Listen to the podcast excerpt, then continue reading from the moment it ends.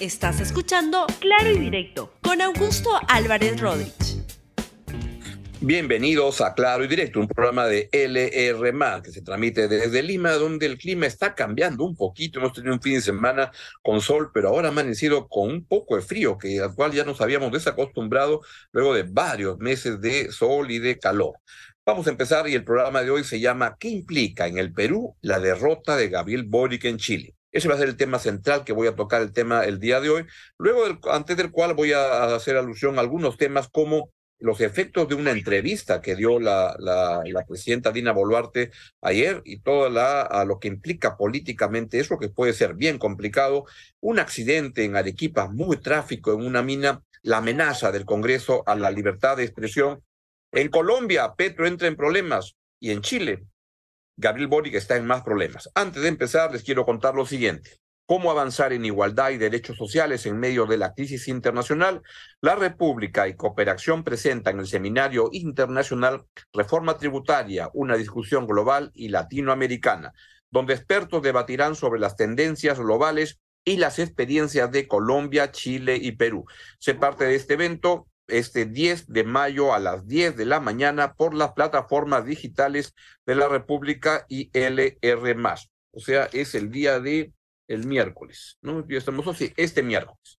Bien, y también les quiero contar que desde este lunes 8, o sea, desde hoy, tu diario El Popular llega con el nuevo coleccionable Cocina con Calle, con 49 recetas más populares de la cocina callejera para preparar en casa, bien servido y con todas las cremas. Con la primera entrega recibe gratis la carpeta coleccionable y la primera lámina. Buen provecho. Con cuidado con el colesterol y estas cosas. Vamos a los temas de la semana. Primero, la señora Dina Boluarte dio ayer una entrevista en el diario El Comercio y dijo lo siguiente. Pongan, pongan por favor la claqueta. Yo puedo ser la jefa suprema de las Fuerzas Armadas, pero no tengo comando y los protocolos los deciden ellos. ¿Por qué los ministros ah, le preguntan, ni la presidencia tenemos comando para decidir sobre los protocolos que las Fuerzas Armadas o la Policía Nacional tienen? Ellos tienen su propia ley, pero también tienen sus propios protocolos. A quienes obedecen a sus comandos. Nosotros no tenemos comando. Yo puedo ser la jefa suprema de las Fuerzas Armadas, pero no tengo comando. Los protocolos lo deciden ellos. Esto lo que ha generado es varias críticas y genera varias críticas desde la izquierda y desde la derecha. Desde la izquierda dicen que la señora Boluarte se está lavando las manos y quiere tirarle toda la responsabilidad a la Fuerza Armada y Policial.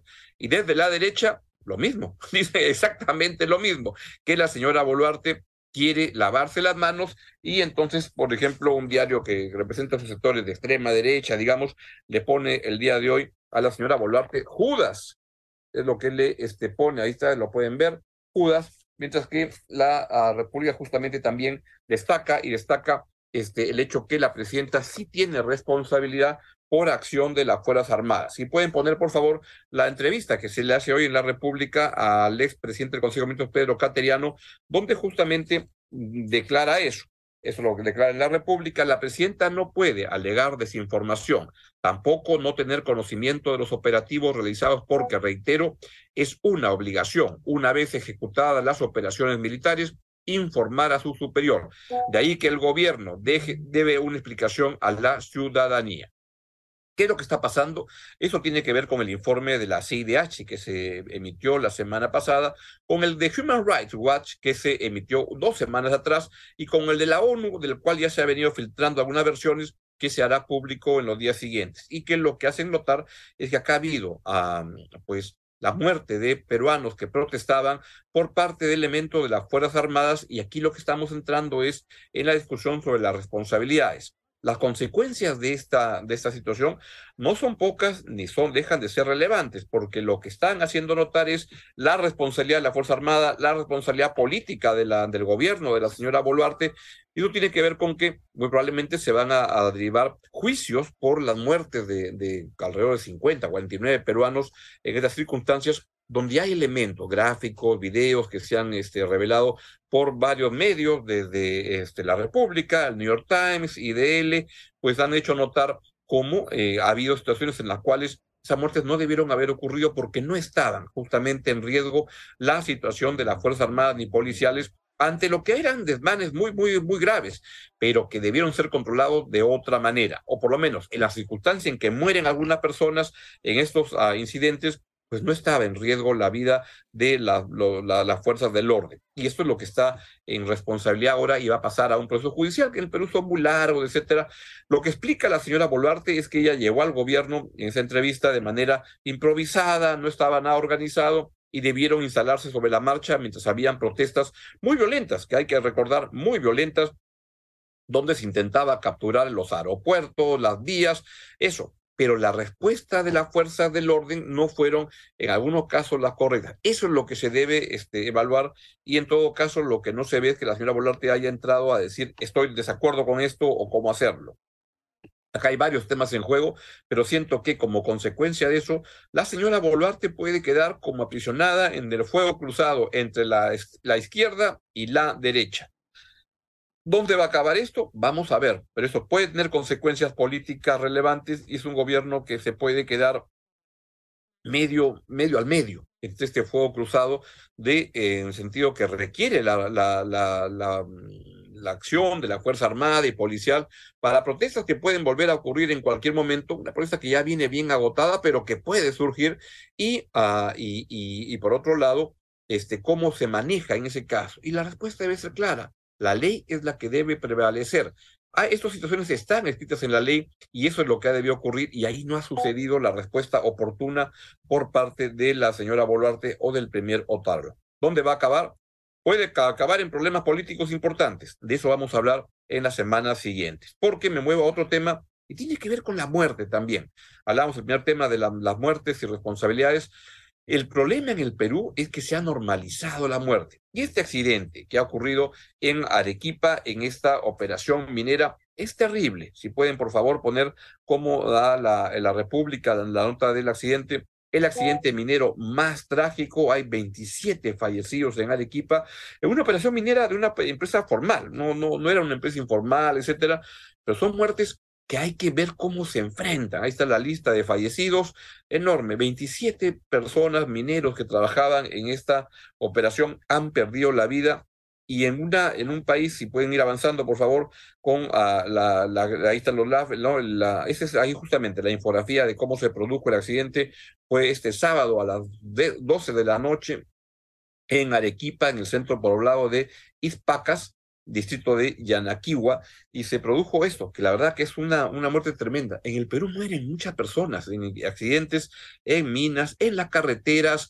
en muchos lados. Entonces hay que preocuparnos de todas, todas las muertes, porque, insisto, lamentablemente en el Perú la muerte se ha normalizado como el paisaje natural de los peruanos. No está bien, debemos escandalizarnos y alarmarnos con todas las muertes que van sucediendo tan, tan lamentablemente. Paso a otro tema y tiene que ver con el Congreso de la República y no con los nuevos escándalos que se difundieron el día de ayer sobre congresistas. Esto apareció, ay, corríjame por favor, en, en Sin Cuarto Poder, me parece, o en, punto final. En, punto final, pues lo que ocurre es que uh, lo que ha sucedido, bueno, fue que congresistas que, se, este, que tenían usaban la gasolina del, del, del, Congreso para fines particulares. Ya temas que en estos casos es una raya más al tigre de una partida de sinvergüenza, delincuentes. ¿Y por qué lo menciono? Porque en el Congreso han aprobado la semana pasada, en primera votación, un proyecto de ley para incrementar las penas por difamación.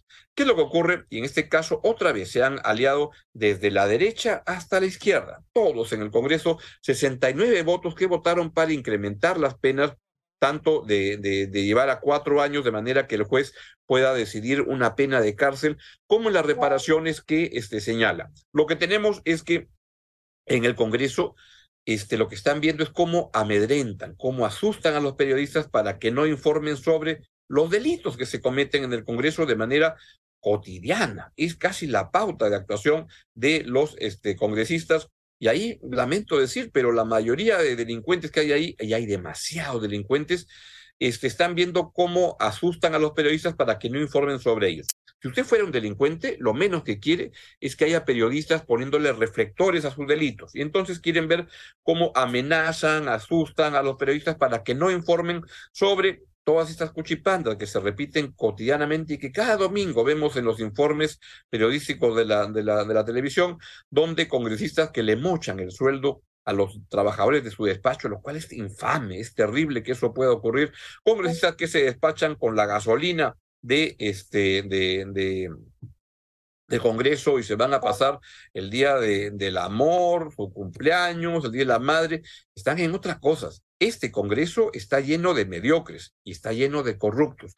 Y lo que quieren es que los periodistas no informen sobre su corrupción y sobre su mediocridad.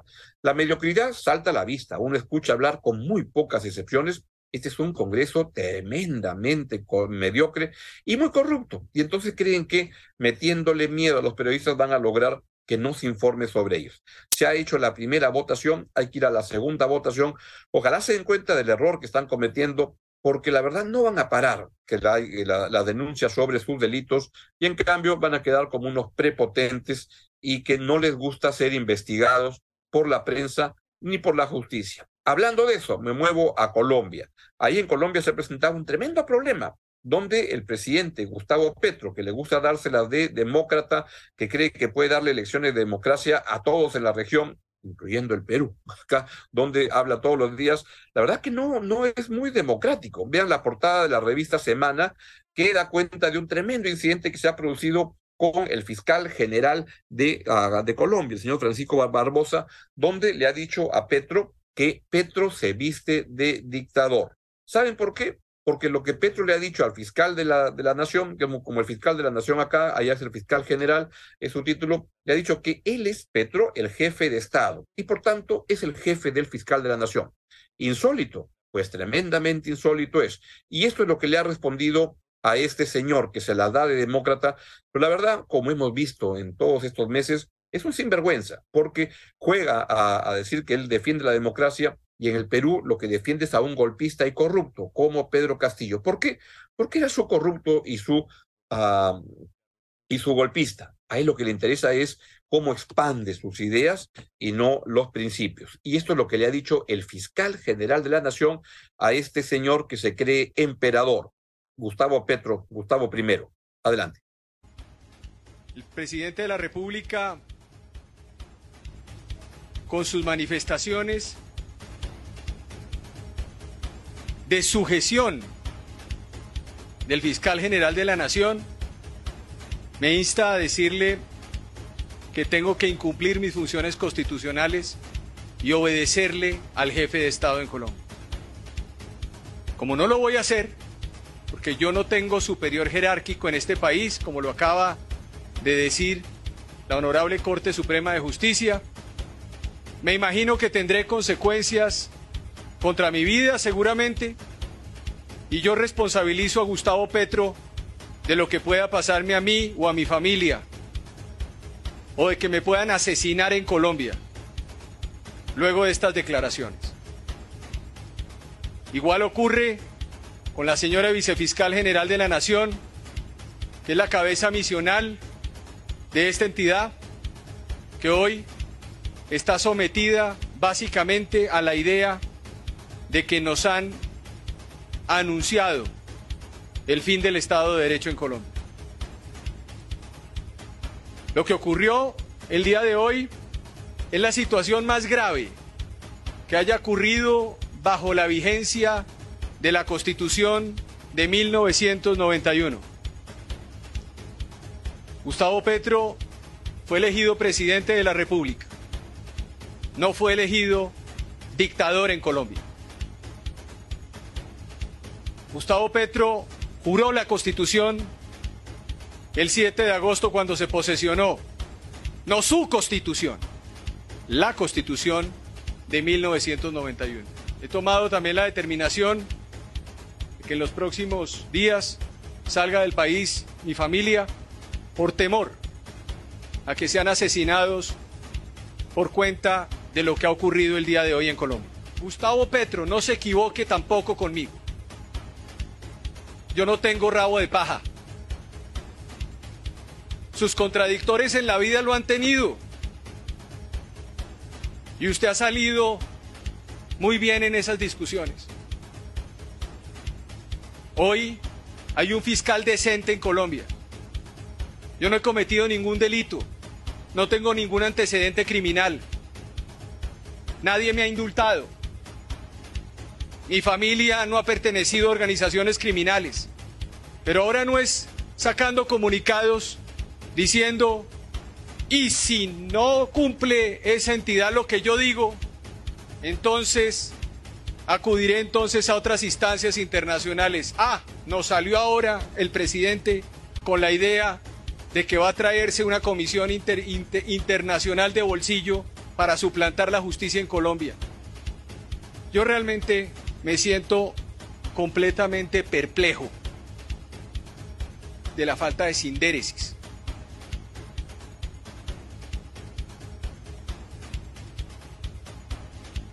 Y de la falta de conocimiento bueno, el señor Gustavo Petro, que le gusta dársela de demócrata, de, que respeta la constitución, uno ve cómo en Colombia también quiere aplicar lo que hace en su discurso sobre el Perú, donde avala un golpe de Estado como el de Pedro Castillo, donde avala que este, la, la, salida, la liberación de Pedro Castillo, sin respetar lo que dice la justicia en el Perú, de decretarle una prisión preventiva con toda razón a, a Pedro Castillo, porque fue ampallado cuando se estaba escapando del país este señor Petro este, es lo que es. Y esto, ese tipo de reacciones del fiscal de la Nación de Colombia explica por qué el señor Petro hace las declaraciones que hace en el plano internacional. Viene de España, donde parece que ha estado un poco alterado y hubo un incidente porque el señor Petro, pues hubo la discusión de si, si iba a poner frac o no en una ceremonia que iba a tener en, España, y eso fue lo más llamativo de lo que dijo este señor, que en mismo de esta opinión es un sinvergüenza porque tiene un discurso doble. Habla de democracia, pero cuando tiene que ver con sus amigos o amiguitos como Pedro Castillo, no lo respeta. Y vamos ahora a Chile, que era el tema central que les proponía para el día de hoy. Y lo que está pasando en Chile es que el día de ayer se produjo una elección, una elección importante vean, eh, porque a ver, primero les explico de qué se trata esta elección. Es una elección para ahí todavía no lo, no lo tienen que, poner. Este, lo que es una elección en la cual, como saben, ha habido un proceso uh, constituyente en Chile. Hubo todas hace el año 2019 protestas muy importantes en Chile, donde Gabriel Boric era uno de los líderes de esa, de esa protesta, y eso derivó en una elección en la cual salió elegido presidente Gabriel Boric con mucho entusiasmo, con mucha ilusión, y una de las plataformas importantes era una nueva constitución. Y entonces escogieron el camino de la Asamblea Constituyente y se fue a una Asamblea Constituyente donde la verdad lo que salió como resultado de eso fue un pésimo producto, que era un producto radicalizado, lleno de, de, de planteamientos extravagantes, y eso fue tan extravagante que los chilenos cuando fueron a votar sobre esta constitución, constitución nuevo, proyecto, lo rechazaron, rechazaron ese proyecto. Y entonces han negociado para ver cómo salir de este impasse porque Chile necesita una nueva constitución, pero no una nueva constitución como la que quería el señor Boric y la gente con la que llegó al gobierno. Y llegaron al gobierno y entonces encontraron una manera por la cual dijeron vamos a tomar los textos que se han hecho hasta ahora, el que produjo esa asamblea, otros que estaban en el camino para que un grupo de expertos produjera una nueva, revisara esa constitución y le ofreciera al país un nuevo texto que se votaría, que se votará en un referéndum, entiendo, hacia fines de este año.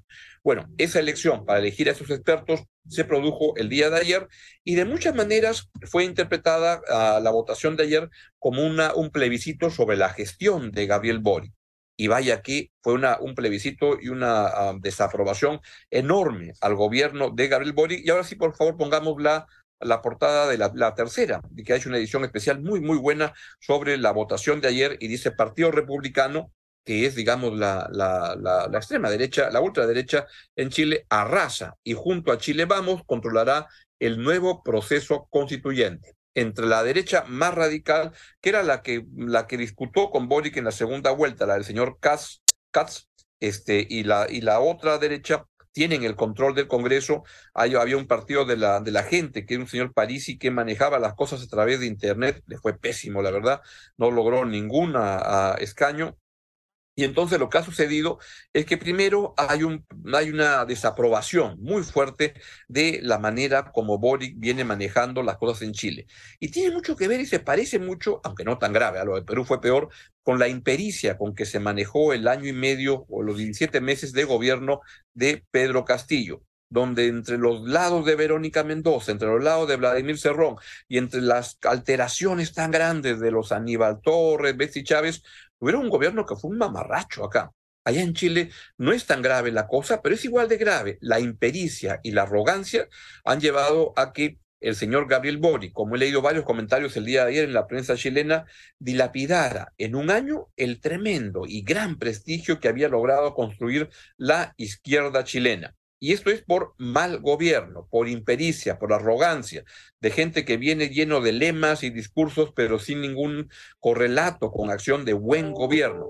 Eso es lo que ha pasado en, en Chile y esto es lo que le ha, significado esta derrota tremenda a, a Boric, que es una derrota a Boric, a la izquierda chilena le ha hecho mucho, mucho daño. Y es también lo que ha pasado en el Perú. Le ha hecho mucho daño Pedro Castillo a la propia izquierda, como la de Verónica Mendoza, como la de Vladimir Cerrón, que se subieron a ese coche sin poner condiciones, sin contribuir a un buen gobierno y han quemado igualmente quemados. Veamos lo que dice el señor José Antonio Cast, que es el líder del Partido Republicano, que es el que le ha ido estupendamente bien en la votación de ayer gracias a cada uno de ustedes. Pero hoy día debo decir que no hay nada que celebrar. Alguien se preguntará por qué. Porque Chile no está bien. Porque los chilenos no estamos bien. Y eso hay que grabárselo en el corazón. Las cosas no están bien. Para algunos pocos, esta elección parece muy importante pero para la inmensa mayoría de los chilenos no, porque tendrán que salir mañana muy temprano a trabajar, igual que todos los días, y a seguir adelante con sus vidas. Vidas que en muchos casos están agobiadas y fatigadas por la incertidumbre, por la presión económica y por la intranquilidad. Vidas que están alteradas en algunos casos por alguna enfermedad catastrófica de algún familiar por la pérdida del trabajo que ha ido lamentablemente aumentando, por la insuficiente plata, los recursos para llegar a fin de mes. Vidas que sufren el miedo día y noche y que ven cómo la paz de sus barrios se ha ido esfumando y que el riesgo de que sus niños caigan en redes de narcotráfico o sean producto de la maldad de la droga puede ocurrir en cualquier momento. Por eso es que decimos también que hoy día no hay mucho que celebrar, porque Chile no está bien. Y hoy no es tiempo eh, de alegrarse ni de celebrar. Podemos decir que sí, podemos estar contentos porque logramos una meta importante, pero no es tiempo de celebrar ni de dividir al país. Es tiempo sobre todo de trabajar y trabajar en unidad por el bien de Chile. Hoy día los chilenos derrotaron el desgano, la apatía y la indiferencia. Hoy millones de chilenos han salido a las calles y han concurrido a las urnas para dar una señal fuerte y clara Bien, lo que ha pasado en Chile es eh, importante porque en el Perú siempre estamos muy atentos a lo que pasa en Chile. Cosas que pasan en Chile pasan también en el Perú. Algunas sí, algunas no, pero es importante estar atentos a lo que pasa en el vecino país del sur para ver cómo van las cosas. Acá hubo un gobierno que se la pasó un año y medio hablando de una, de un año, un año y medio, una asamblea constituyente sin sentido, sin fundamento, con disparando ideas románticas, este, sin sentido, mientras lo que estaba pasando es que ese gobierno estaba robando. Eso fue lo que pasó con Pedro Castillo. Y esto que ha pasado en Chile es una lección de cómo se deben encarar correctamente los procesos. Y yo les digo, creo que la izquierda tiene una posibilidad de estructurar un buen gobierno en Chile, en Perú, en Colombia, donde sea. Pero para eso requiere gente honesta, gente capaz, gente democrática y que junte todos esos, esos factores y que este, lo eche a andar, así como también se puede armar un gobierno de derecha, centro derecha, bien estructurado, que respete la ley, que sea inclusivo, que, inclusivo, que no se este, seduzca con esas ideas de la derecha bruta y, y achorada.